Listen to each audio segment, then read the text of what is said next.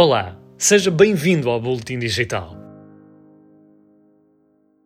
A Uber investiu 90 milhões de euros em Portugal num novo escritório em Lisboa. Fica perto do campo pequeno e agrega no mesmo espaço as operações da aplicação de transporte, serviço de entregas e o centro de excelência da empresa. É a partir deste novo espaço que a Uber vai comandar o negócio em Portugal e prestar serviços de suporte a nove países do sul da Europa. A empresa diz-se comprometida com o país e promete que todos os automóveis ao seu serviço serão elétricos até 2025.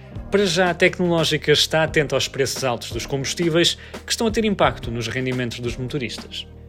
A Apple apresentou novidades esta semana, incluindo novos iPhones. O iPhone 13 tem várias melhorias em relação ao 12, incluindo uma bateria com mais capacidade.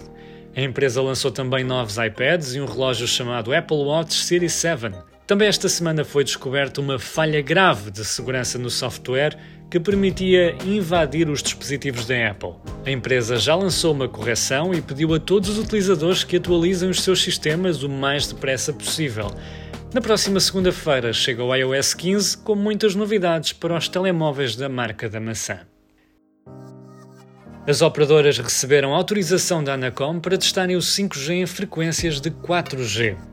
Portugal continua sem ter rede móvel de última geração, ao contrário da esmagadora maioria dos países europeus.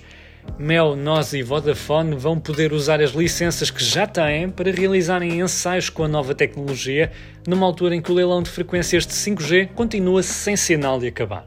Já foram contabilizados mais de 170 dias de licitações e a Anacom viu-se obrigada a dizer basta. Esta semana, o regulador deu o ok final a uma segunda alteração às regras para tentar acelerar de vez o leilão. Estas regras vão entrar em vigor em breve, mas as operadoras estão fortemente contra esta medida. Uma grande investigação do Wall Street Journal tem exposto detalhes perturbadores sobre o funcionamento do Facebook.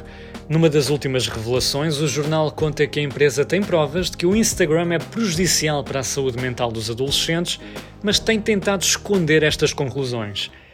O jornal descobriu também que o Facebook tem uma lista interna de utilizadores VIP que podem violar as regras da rede social sem sofrerem qualquer sanção. Os documentos expõem ainda uma alteração ao algoritmo do Facebook que fez com que o discurso de ódio passasse a ser promovido no feed de notícias da plataforma. O Boletim Digital está de volta. Siga este podcast no Spotify, no Apple Podcasts ou onde quer que ouça os seus podcasts. O meu nome é Flávio Nunes e até à próxima semana.